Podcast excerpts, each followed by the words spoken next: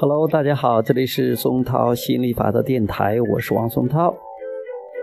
今天继续给大家讲亚伯拉罕吸引力法则，成就你的美好人生。没有特定目标需要实现吗？吉尔问道。亚伯拉罕，对我而言，阶段计划几乎是一个理想的工具。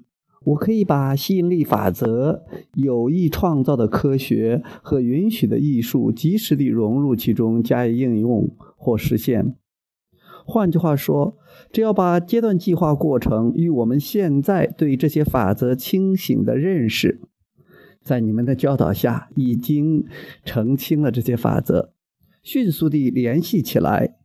每个人都能够迅速地发现自己的想法如何影响身边出现的事物。我一直将阶段计划等同于计划一系列的小目标或意图，而且我们几乎可以立刻清醒地经历它们的实现。这就让我产生下一个问题。难道就没有一个基本而全面的目标或意图需要我们在现实生活中完成吗？亚伯拉罕回答：“有的。正如阶段计划是离你当前的生活最接近的目标，而融入现实世界时所产生的目标所带来的目标，可以说是它的另一种表现形式。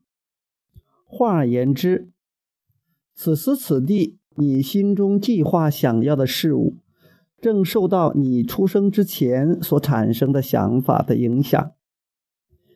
当你从内心的抽象的世界融入现实世界时，你本来是有个计划的，但是来到现实世界以后，清醒意识下所产生的计划就占据主导优势了。你并不是个玩偶。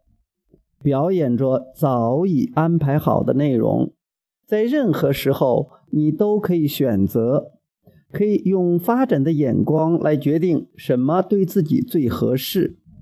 你已经比刚刚融入世界之时成长了许多，因为生活经历已经开阔了你的眼界。好，今天就聊到这里，我们下次接着再聊，拜拜。